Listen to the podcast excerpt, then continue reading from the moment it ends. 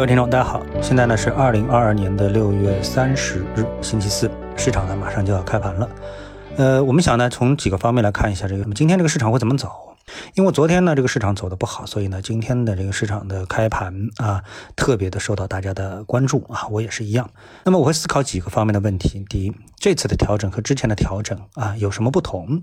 那么之前的调整呢，我们可以看到啊这个主赛道的板块啊它没有调整。就是汽车整车及新能源车。那么有人呢找出了这么一条消息，就是二零三五年燃油车将退出欧洲舞台。那么欧盟呢就汽车零碳目标达成共识。好像这个消息啊，呃，对汽车板块，特别是传统汽车板块构成了很大的利空。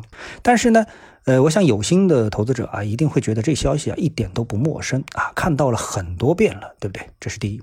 第二呢，就是这个汽车整车啊和这个新能源车啊，在这一次的上涨的 A 股的行情当中呢，他们是啊一起涨的，那并不是说汽柴油车在涨啊，新能源车在跌。那么出了这么一个对汽柴油车利空的消息，那么接下来呢，新能源车就好了？哎，不是的，对吧？因为他们之前是一起涨的，所以这个消息呢，在今天的板块跌幅当中呢，实际上对汽车整车和新能源车都构成了下跌的触动啊。当然了，汽车整车跌得更凶一点啊，跌幅更巨大一点。那么，因为这两个板块或者说这一板块是这轮行情的主赛道的板块，所以他们的下跌呢。再配合了大盘的下跌呢，那么使得这次大盘的下跌啊，很有可能是真正意义上的一次调整。所以呢，今天我们不应该像算命一样的去猜测啊，今天的这个大盘一定涨一定跌。那做死多头和死空头，哎，我们认为呢，作为一个成熟的交易者呢，应该很认真的去对待今天的市场的一个走势。就像我在这个昨天中午的这个节目当中啊，包括昨天的收盘节目当中说的，就是说，投资者在一定的时间点上，一定是应该以比较谨慎。的姿态啊，而不是过于亢奋的姿态去看待这个市场。那么这个市场啊，除了这些板块，其他板块我们就不能关注了吗？当然不是，对不对？我们说君子不立危墙之下啊，有的一些我们明显觉得震荡会比较大、波动会比较大的这些板块，我们可以稍微回避一下。我们挑呢，哎，比较靠谱的。什么叫靠谱呢？我们发现啊，这个市场除了关注新能源之外呢，其实我们还关注的就是这个疫情以及疫情政策的发展，对不对？这也是我们一直关注的重点。那么围绕着这个呢，我们看啊，有两个板块，这两个板块呢是有对冲效应的。那一个呢就是旅游酒店板块，对吧？旅游酒店餐饮这个是后疫情板块。另外一个呢，疫情前板块就是呢跟这个核酸和这个疫苗有关的啊这样的一个板块。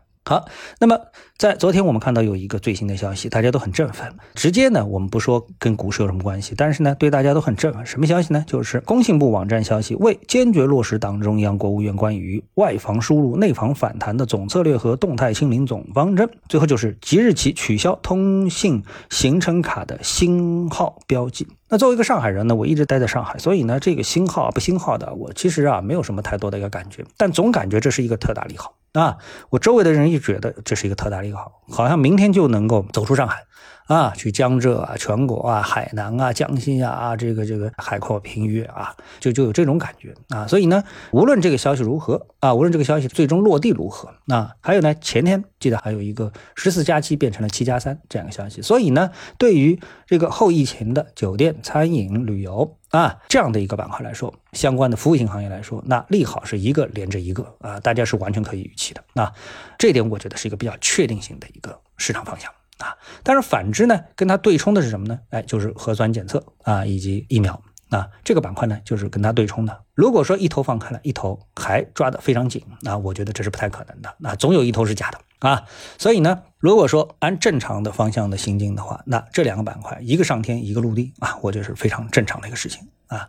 那么我们更以积极的姿态，那正能量的姿态去看待市场的这个板块的行踪的话，那。我更愿意相信，未来受压抑这么久的酒店、餐饮、旅游的板块啊，可能会迎来一波报复性消费的机会啊！我周边的人都太想出去玩了，这种心情啊，这是扑面而来。